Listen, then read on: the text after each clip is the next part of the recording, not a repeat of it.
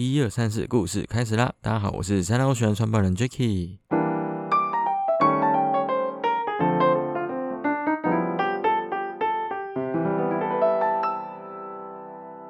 终于完成了海边基金的小活动，虽然筹备的时间没有很长，而且它也只不过是一个我们一时兴起的小念头。既然就真的这样结束了，还记得一开始是一场录音现场，阿拉丁来到我们的现场，就是我们的新录音室参观，边参观边问说：“哎，我们还可以做一些什么事情吗？”那时候阿拉丁就问我说：“还是我们来办一场海边活动，内容可以有 SUP 跟落日瑜伽之类的啊。”丢了点东西出来之后，我们就开始在思考：“哎，好像可以结合一些教育意义的概念。”办一场海边的户外体验式净滩活动，让来净滩的同时也可以感受海洋带来的快乐感。不论是在海滩上还是在海面上，只要是在这样一个大自然的空间里面，我们都可以获得一些能量，让净滩变得不再只是一项单纯的净滩活动，也让海边的活动不再局限于喧闹的方式，既能动也能静，边玩边学习，尊重环境的态度。讨论到这一边，我们就觉得，哎，好吧，那就办一场吧。起初看起来真的很像在闹着玩。但果然，阿拉丁也不是省油的阿拉丁神灯，一下子就把代办事项给列好啦。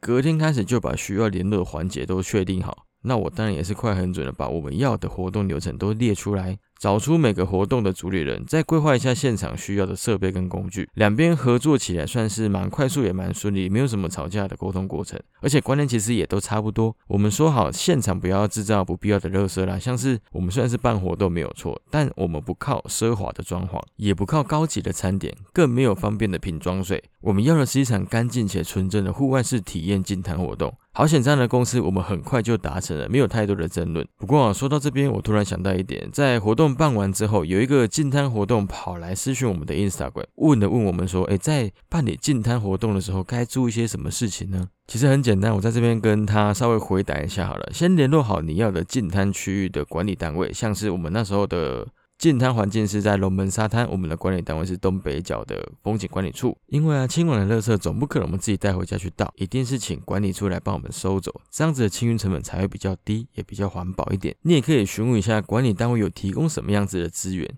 善用资源，近滩起来才不会制造更多不必要的浪费。再来，活动的内容尽量是做单纯一点。而且也不要提供太多不环保的产品，像是有些活动会提供一箱箱的瓶装水，怕来的人口渴之类的啊。可是这个行为其实也是算蛮多此一举的。今天你弯下腰来捡垃圾，会看到最多的东西叫做保特瓶盖。我们都已经远赴一趟来到沙滩清运这些垃圾了，我们却又带来了一堆保特瓶，岂不是搬石头砸自己的脚吗？还有一些小重点啊，如果今天要提供给来参加的伙伴们一些小礼物。记得要提供给大家的是可以重复多次使用的产品，像是啊，这一次我们提供来参加的朋友们每一个人有一张手做的瑜伽垫，也算是跟活动有做结合，大家肯定是会用到相样相同的东西。那再把这个礼物呢做出一点质感，让大家会想要留着用，避免不小心制造更多不必要的垃圾。好了，以上这样子的回复，不知道你们有没有觉得还 OK 呢？那就在活动的内容跟主轴都确认好之后，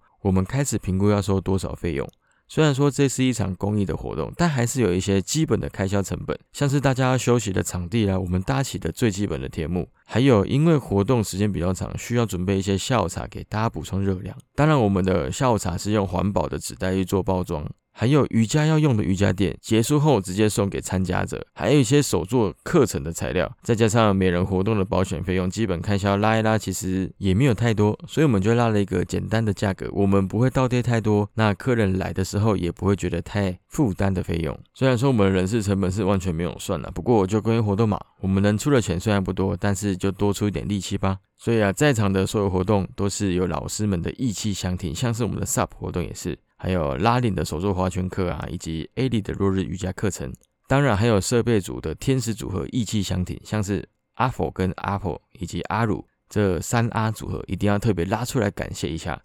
今天的活动会场可以看起来这么的温馨，都要仰赖这一群不小心被我抓来帮忙的小天使们，要不是他们，我们连遮风挡雨的地方都没有。我们几个工作人员从一开始架 对架天幕真的不太在行，在海边风超大的情况之下，我们弄了一个多小时，什么毛都搞不起来，赶快打电话求救。好险，阿婆姐姐跟阿佛在附近，刚好他们就问我们在哪里，有一种自投罗网的感觉，我就赶快请他们说：“哎，你可以来帮忙一下架天幕吗？”他们果然没没一下子就到了，也没一下子就把我们的天幕给架好了。果然还是要让专业的来。当他们架起天幕的那一刻，我真的是投以非常爱慕的眼神。要不是他们的出现，我们真的就要直接开天窗了。等到休息场地布置好之后，才感觉天哪，真的有这么一回事。因为在前两天的活动开始之前，我们还在担心说会不会有下暴雨的状况。因为活动是礼拜六的下午，那我礼拜五的下午刚好就在那里。礼拜五下午下了一场非常大的暴雷雨，我想说，哎，明天的天气如果也是这样子的话，会怎么办呢？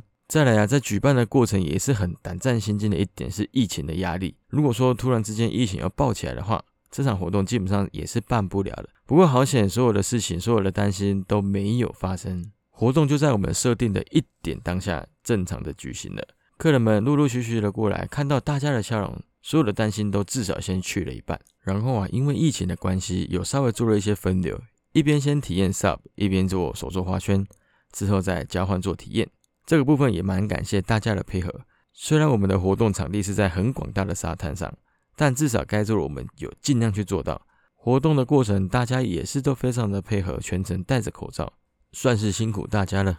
随着体验课程的结束，接续而来的进站活动，大家也都很积极的清理整个芙蓉沙滩的垃圾。虽然不敢说我们清理了多少，但至少我们透过活动的方式，让大家知道来海边玩乐之余，也需要注重海边的环境整洁。这才是我们办这场活动海边静静的目的。进滩完成之后，让大家在回去之前啊，可以在这一片大海的围绕之下，做做落日瑜伽，享受放松的时节，让自己更加沉淀，更爱上自己跟这一片大自然。这整个活动下来，看到来参加的朋友们，大家的眼睛都是微微的上扬的笑着，这样的画面其实就让人很欣慰了。很感谢来参与的每一位朋友跟工作人员，像是摄影师阿北真的很默契，陪我跑了两天的行程，还有 A 丽老师，甚至是下大夜班直接赶过来，没日没夜的相挺，还有阿如摄影师的动态摄影真的是非常专业，马上出了个快剪快播的前导片。整个活动的质感真的是提升到无话可说的境界。就在活动结束之后啊，收到一些粉丝的讯息，说很喜欢这一次的活动，也很感谢持续推广海洋友善的我们。其实只要这样子的简单回馈，我们办起活动来虽然非常的累，但心里是非常的富足跟开心的。